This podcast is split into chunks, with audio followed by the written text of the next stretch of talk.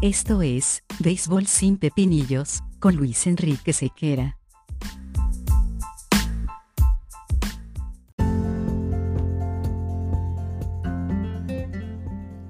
Béisbol sin Pepinillos es una presentación de Vatel. Despierta el sabor con Vatel.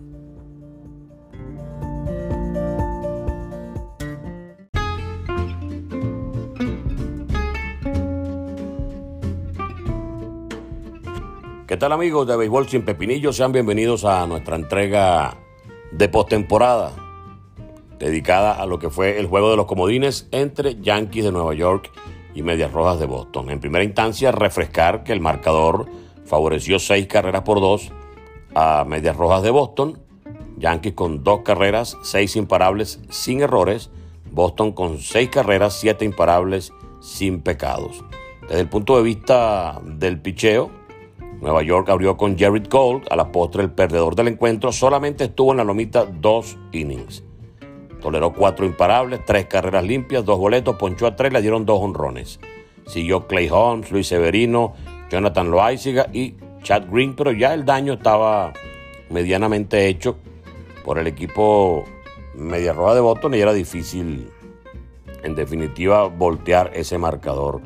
Punto importante, los Yankees recibieron un total de 11 ponches en el encuentro, dos para Anthony Rizzo, que actuó como primer bate, uno para Stanton, que fue el único que batió, de 4-3, batió Giancarlo Stanton, un ponche para, para variar, para Joey Gallo, tres ponches para Brett Garner, uno para Giovanni Urshela, dos para Kyle Higashioka, que posteriormente dio paso a Gary Sánchez como receptor y uno para eh, Odor que actuó como emergente.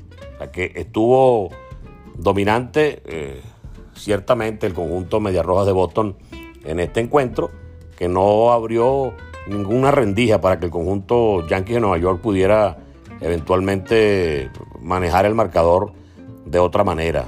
En cuanto a Boston, hubo una remolcada para Schwarber con ese jonrón, dos para Bogart también con jonrón, Verdugo empujó tres carreras para totalizar las seis, mientras que el equipo también recibió bastantes ponches, nueve ponches, uno para Cristian Arroyo, dos para Bobby Dalbeck, uno para Cristian Vázquez, uno para Show, dos para, eh, para Renfro, uno para Bogart, uno para Devers. Sin embargo, eh, la clave estriba en primera instancia en la poca actividad o la poca garantía que mostró el abridor Jerry Cole, de quien se esperaba mucho más en este encuentro. Era el gran hombre del equipo, estaba con los días de descanso, estaba eh, aparentemente enfocado, sin embargo fue castigado por la toletería de Medias Rojas de Boston y después Yankee de Nueva York eh, sufrió muchísimo para poder eventualmente también eh, alcanzar y tratar de voltear el marcador a su favor. Hubo una jugada con un batazo de Stanton que pegó de la pared y mandaron para la goma al corredor de una manera bastante arriesgada. Aaron Judge era el corredor, que previamente había llegado a primera con una demostración de que el hombre, a pesar de su tamaño, corría bastante. Sin embargo, eh, el coach de tercera lo mandó, dicen que tardíamente, porque en las repeticiones se aprecia que comenzó a ordenar de manera desesperada la carrera hacia la goma cuando ya el hombre estaba prácticamente en la tercera almohadilla. Eso implicó, o según los expertos, pudieran estar hablando de, que el hombre tuvo que venir medianamente rápido y cuando se percató de que tenía que correr, reiniciar la carrera con mayor velocidad. Al final fue un disparo perfecto de Sander Bogarts, que fungió como hombre corte luego del disparo del jardín central y puso un strike en la goma. Bueno, prácticamente se tocó solito Aaron Judge. Lo cierto es que eh, analizar toda una temporada en un solo juego es como, como injusto, porque tú no puedes tampoco eh, catalogar a Jared Cole como un lanzador ineficiente por el hecho de que haya fallado en una apertura importante, claramente, pero al fin y al cabo es una apertura.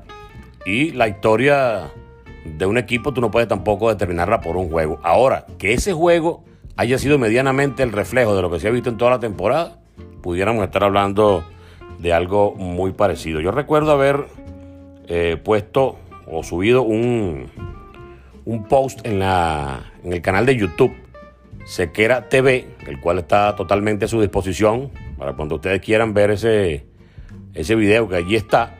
Yo decía que el conjunto tenía un balance bastante extraño.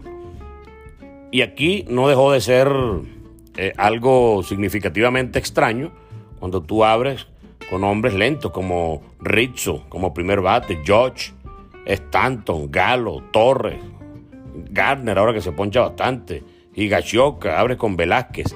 Entonces, pareciera que eh, ese balance del equipo no, no, no existe como tal. Ese balance de los Yankees parece que no es lo que desean todos los fanáticos. tú tienes esa cantidad de elementos muy parecidos, uno detrás de otro. Pareciera que no hay variables, que no hay variantes, que no hay otras alternativas dentro de ese mismo equipo. Entonces, no hay gente que corra, no hay el que se sacrifique, no hay el que haga nada, porque están apostando única y exclusivamente a que todos y cada uno de ellos, como son hombres de fuerza, no hay que la saquen. Entonces, eventualmente, el equipo de los Yankees de Nueva York en la temporada vivió rachas que le permitieron ganar hasta 13 juegos consecutivos y después ganaron 8 o 9. Y esto eh, cuando la gente se encendía, cuando los peloteros llamados a dar honrones eventualmente también los daban. Pero resulta que tú no puedes contar con que todos los días Stanton va a batear dos honrones, que Rizzo la va a sacar, que Galo la va a sacar, que la va a sacar, bueno, todo aquel que tenga fuerza y que se pare allí en, el home play para los Yankees de Nueva York. Si tú analizas, si ustedes analizan todo lo que es la, el compendio de, los promedios en, la estructura de los Yankees de Nueva York, ves que son promedios muy bajos. O sea, ahí no hay bateadores de 300, ahí no hay bateadores de contacto extremo, ahí lo que hay son bateadores que si estuviesen en un line-up balanceado se notara mucho menos o pudieran hacer mucho menos daño dentro de un esquema ofensivo eh, como el de los Yankees de Nueva York. Sin embargo, cuando tú pones uno que se poncha, detrás de otro que se poncha, detrás de otro que se poncha y no corre, detrás de otro que se poncha y no corre, detrás de otro que se poncha y no corre, entonces va a ser un equipo complicadamente eh, parecido en todas sus en todas sus variables, en todas sus eventuales salidas, en todas sus potenciales capacidades para, para producir carreras, que se reducen todas, que bueno, que chévere, que todos den un, doble, un honrón y, y, ofensivamente respondas tú a todas las expectativas que tienen los fanáticos, los periodistas y los gerentes, y el manager y los técnicos y todo lo que tenga que ver con los Yankees de Nueva York. Los equipos tienen necesariamente que obedecer a un esquema de balance. El béisbol no es que ahora es distinto, el béisbol sigue siendo el mismo, solo que lo juegan de una manera muy particular. Entonces, eh, ¿Usted les parece de verdad que Rizzo es el candidato para ser primer bate? Ah, pero el hombre único que corre allí es Brett Garner. Se metió tres ponches, pero Brett Garner ya está veterano. Ya no es el mismo de hace 11 años, 12 años cuando llegó al equipo Yankees de Nueva York. Entonces, el problema va mucho más allá de un solo juego. Va mucho más allá de lo que pudiera haber pasado ante Medias Rojas de Boston. Solo que como es el juego para ingresar al, a la postemporada, bueno, ya eso es postemporada ya per se pero para avanzar en la postemporada, entonces la cosa cambia, se nota más, porque fue el juego que has debido ganar para tener opción de, estar presente en una serie mundial otra vez. No ganaste este y todo el esfuerzo de una temporada se acabó. Todas las historias, todos los sueños y todos los, los deseos de estar presente en el clásico de octubre, el clásico de otoño, terminan por desvanecerse porque no pudiste ganar el juego el bonito. Ahora, repito, un juego en el que te juegas todo, lo puedes ganar, lo puedes perder, puede ser más fácil, puede ser más difícil, pero a mi juicio fue el reflejo de todo lo que se está viviendo dentro del equipo de los Yankees de Nueva York, que tendrá necesariamente que hacer cambios, movidas, ajustes y todo lo que se les pueda ocurrir.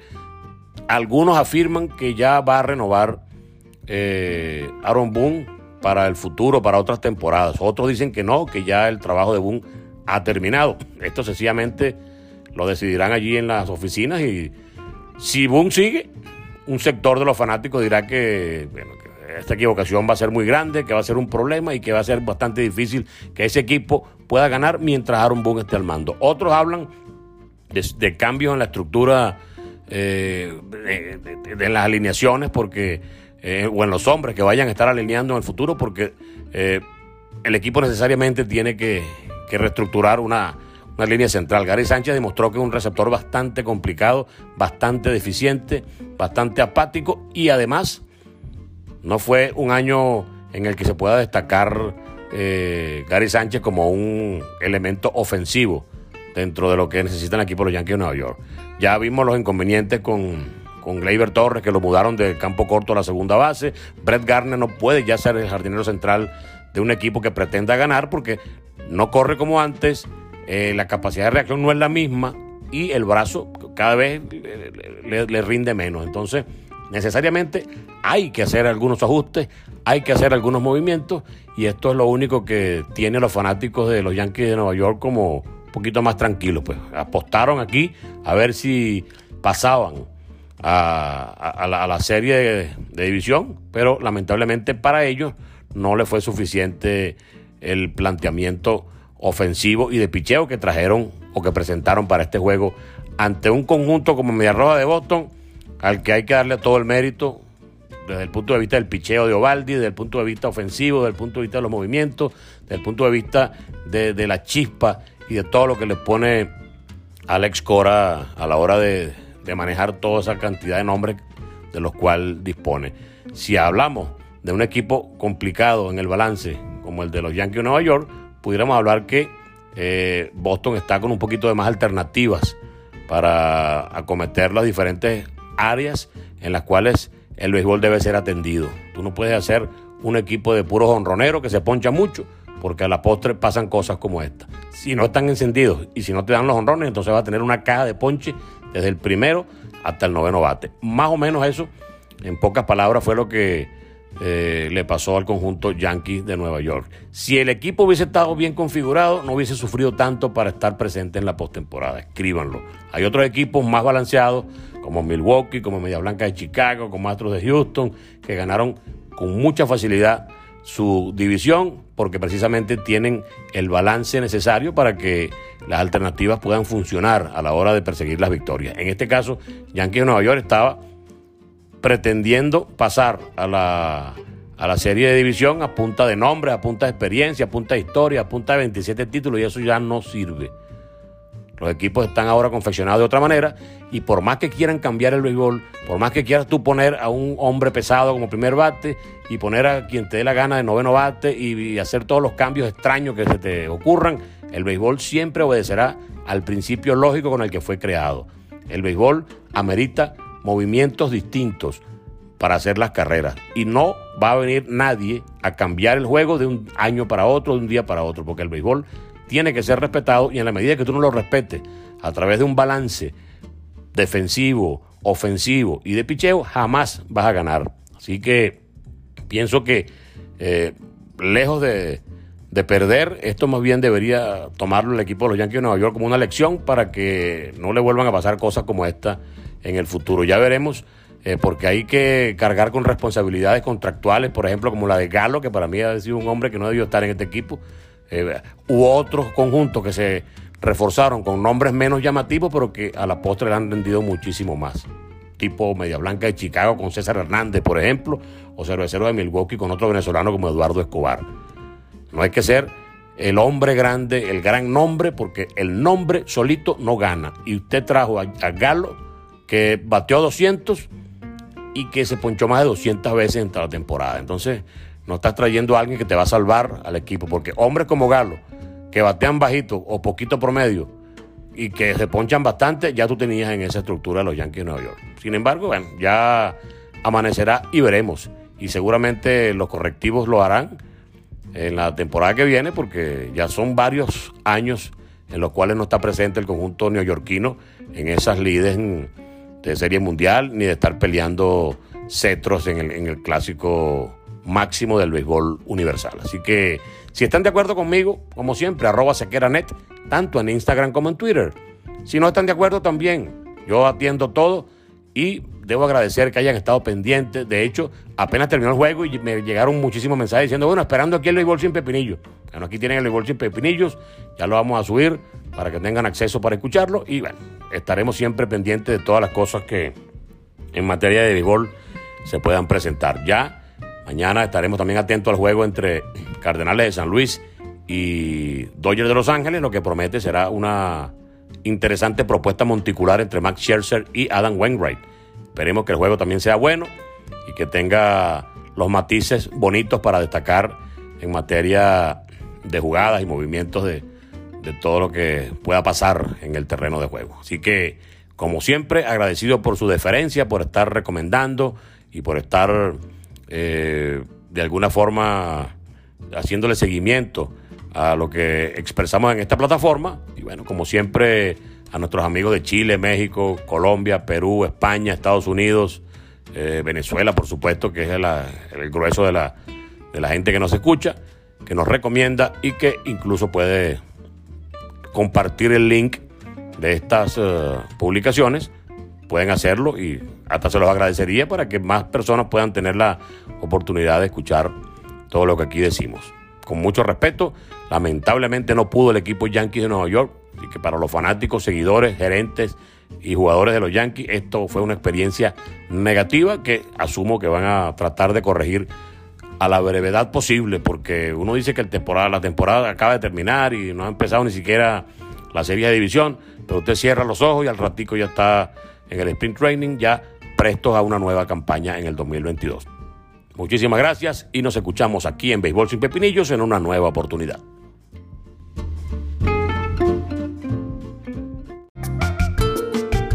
En Venezuela, el béisbol es sinónimo de pasión, esa que nos mueve, nos emociona, nos une y nos hace despertar el verdadero sabor de la fanaticada. Esta nueva temporada, mantente al bate con Vatel. Despierta el sabor de tu pasión, despierta el sabor con Vatel.